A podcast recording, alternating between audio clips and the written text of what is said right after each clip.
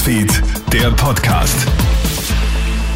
Schönen Nachmittag oder schönen Abend, je nachdem, wann du den Krone-Hit Nachrichten-Podcast hörst. Ich bin Clemens Draxler mit einem kleinen Update. Auch auf EU-Ebene wird jetzt über eine allgemeine Impfpflicht diskutiert. Kommissionschefin Ursula von der Leyen spricht sich heute jedenfalls für eine EU-weite Impfpflicht aus. Wir würden uns in einem Wettlauf gegen die Zeit befinden, denn die Impfrate wäre deutlich zu niedrig.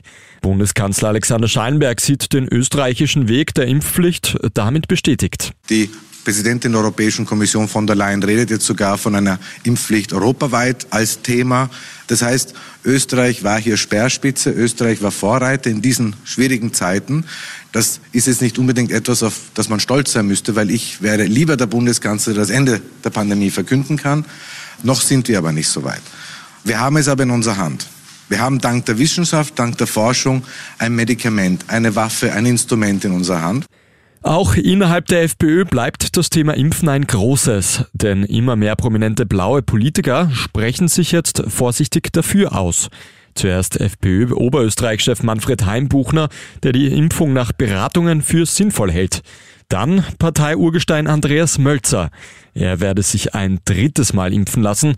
Sogar eine Impfpflicht kann sich Mölzer vorstellen, wenn diese nützen würde. Wenn die Regierung sagt, das ist die Ultima Ratio, wir haben sonst keine andere Möglichkeit, dann bin ich gespannt, dann muss ich das machen und auch verantworten. Die Frage ist, ob das vom Verfassungsgericht verhalten wird. Ja, bin gespannt. Die FPÖ distanziert sich unterdessen von Mölzers Aussagen, es würde sich dabei um eine Privatmeinung handeln. Auf einer Baustelle in München ist heute eine Fliegerbombe explodiert. Dabei sind vier Menschen verletzt worden, einer davon schwer. Die Fliegerbombe aus dem Zweiten Weltkrieg soll 250 Kilogramm schwer gewesen sein. Da die Baustelle an einer Bahnstrecke liegt, wurde der Zugverkehr rund um den Münchner Hauptbahnhof zunächst einmal stillgelegt. Und in Kanada sorgt jetzt ein Kinderspielzeug für viel Wirbel. Konkret handelt es sich dabei um einen singenden und tanzenden Stoffkaktus, der über Kokain rappt. Allerdings singt und flucht der Kaktus auf Polnisch, daher ist der Fehler lange niemandem aufgefallen. Erst einer kanadisch-polnischen Frau fällt auf, was das Kinderspielzeug eigentlich genau singt. Das Einzige, was ich im Kopf habe, sind 5 Gramm Kokain. Flieg alleine weg. Besonders bekannt, der Stoffkaktus ist in den Geschäften als pädagogisch wertvoll angepriesen gewesen.